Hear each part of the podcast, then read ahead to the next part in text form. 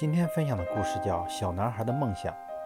有个小男孩因患骨髓灰质炎而留下了瘸腿和参差不齐且突出的牙齿。他自认为自己是世界上最不幸的孩子，没有同学愿意和他一起游戏玩耍。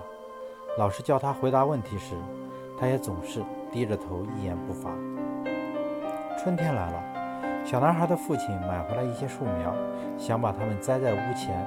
他把孩子们叫过来，让他们每人栽一棵，并对他们说：“谁栽的树苗长得最好，就给谁买一件礼物。”小男孩也想得到父亲的礼物，可是看到兄妹那蹦蹦跳跳、提水浇树的身影，他却希望自己栽的那棵早日死去。因此，在浇过一两次水后，他就再也没去管它了。结果，过了几天，小男孩惊奇地发现，它不仅没有枯萎，而且还长出了几片新叶子，与兄弟们、与兄妹们种的树相比，显得更嫩绿、更有生气。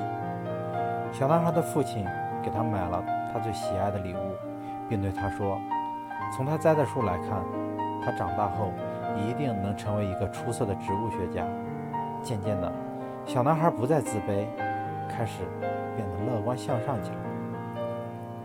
一个月光明亮的晚上，小男孩躺在床上睡不着，忽然想起生物老师曾说过的话：“植物一般在晚上生长。”去看看自己的那棵小树是怎么生长的。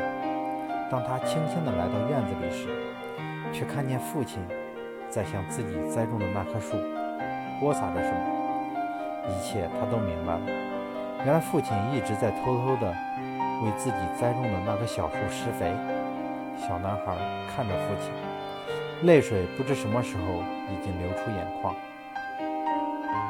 那个瘸腿的小男孩最终没有成为一个植物学家，但他却成为了美国总统。